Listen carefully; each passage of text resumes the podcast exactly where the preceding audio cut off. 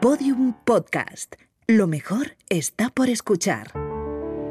Ahí tiene que estar llegando ya, si vemos al público animando y aplaudiendo a Tamara Gómez. La redada. Que se va a proclamar campeona de España de triatlón distancia olímpica. Llega tocada, se la ve. Se la ve, está chocando ya como por inercia. Pero cruza la línea de meta como campeona de España. Esta que escucháis parece la narración de una carrera más. Si no fuera un campeonato de España, podría pasar por cualquiera de las decenas de carreras o triatlones que se organizan en nuestro país cada año. Pero no lo era. No lo era porque Tamara Gómez necesitó algo más de esas dos horas para llegar a esa meta. Hubo un día que pues, hice un entrenamiento fuerte de, carrera a pie y nada, bien, pero al día siguiente me levanté por la mañana y me dolían muchísimo las piernas de rodilla para abajo. Y bueno, era un dolor como muy raro, que no había sentido nunca y un dolor súper incapacitante. En plan, no podía ni andar bien ni nada fui a un médico vascular que me hizo pruebas y bueno, pues ahí descubrieron que tenía una cosa que se llama síndrome de atrapamiento de la arteria poplitea. Eh, era una cosa bastante grave porque tenía riesgo de isquemia, que de repente se, se te colapse la, la arteria, que nunca más me pase sangre de rodilla para abajo, entonces había que operar de urgencia o podía perder las piernas. Con ese diagnóstico tan poco habitual se le estropeó la carrera a Tamara Gómez, o eso quería ella, que hasta ese momento era una de las tres mejores triatletas de España.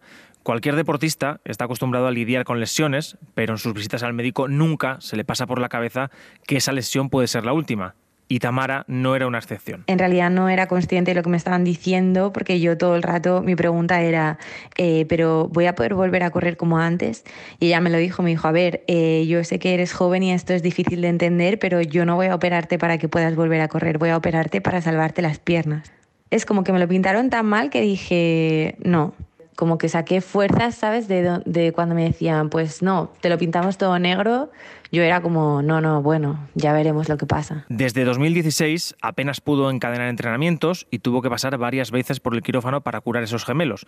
Un tiempo que, lejos de desaprovechar, gastó en formarse, trabajar y preparar una vía de escape por si fallaba la idea de seguir en el triatlón. En estos años, pues he hecho bastantes cosas porque necesitaba tener la cabeza muy ocupada. Entonces, pues sí, hice muchas cosas porque bueno, estudié, trabajé, porque eso, necesitaba tener la cabeza ocupada y aparte, pues que hay que tener un plan B en la vida, evidentemente, porque el triatlón no va a ser para siempre. Esa travesía del desierto duró más de la cuenta, pero Tamara tuvo donde apoyarse. Ella tiene claro dónde residió el secreto para poder volver a correr. La clave de la recuperación ha sido mucho trabajo, mucho, mucho, mucho trabajo, mucha ilusión cabezonería y sobre todo estar rodeada de gente que, que, iba en la misma dirección que yo y que cuando yo he tenido algún día así un poco de bajón o de estar cansada, de estar siempre remando contra corriente, bueno, mi novio, mis amigas, mi familia, el fisio con el que he contado, que te he dicho antes, José Antonio Bodo, que no tengo palabras para agradecerle todo lo que se ha implicado. Y el ansiado momento llegó el 19 de mayo, en una de las carreras más prestigiosas y chulas de España, el Triatlón de Fuente Álamo, en Murcia. Tamara ganó la prueba y volvió a subirse a lo más alto del podio. Fuente Álamo fue muy especial porque es una carrera que, que, le tengo mucho cariño desde hace mucho tiempo y aunque había hecho podium otras veces que había corrido allí, nunca había ganado.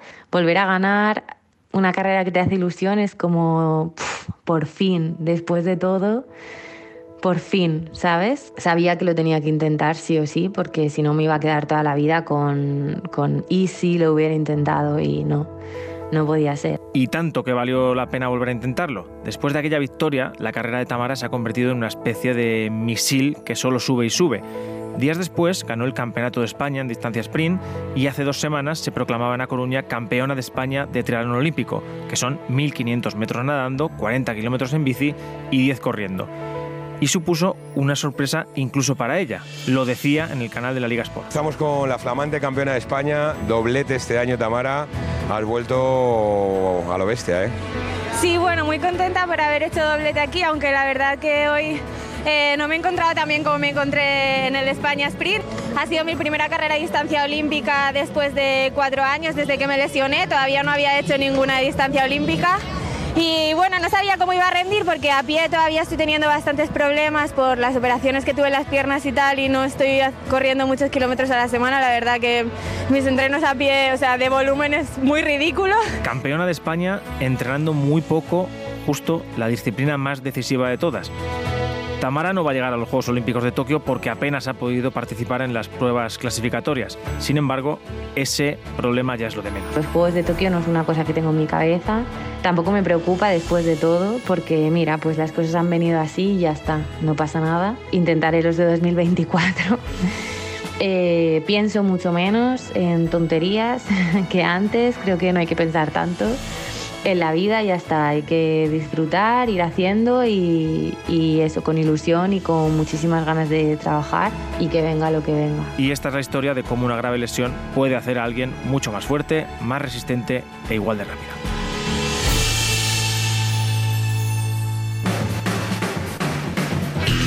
Bueno, pues hasta aquí el podcast de hoy, pero antes de marcharnos, deporte.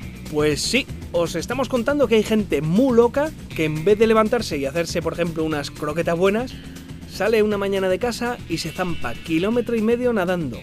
Luego se monta en una bici para un segundo plato de 40 kilómetros, que tienen que dar un gustito bueno las rozaduras después de la natación que pa' qué.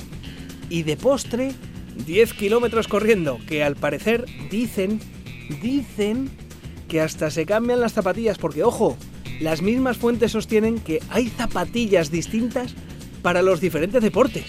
Vamos, que, yo usaba las mismas para mi fútbol nefasto, que para mi baloncesto lamentable, que para mi parkour involuntario. Pues no, resulta que hay zapatillas distintas. Vamos, que, que, hasta para hacer una tortilla de patata con o sin cebolla y tienes que ponerte esta zapatilla o esta otra. Desde la redada exigimos a las grandes marcas de ropa deportiva un modelo de zapatilla para hacer podcast. Primer aviso. Un saludo de Lucía Taboada, que calza un 39, Juan López, un 42, y Juan Granaz, otro 42. Adiós.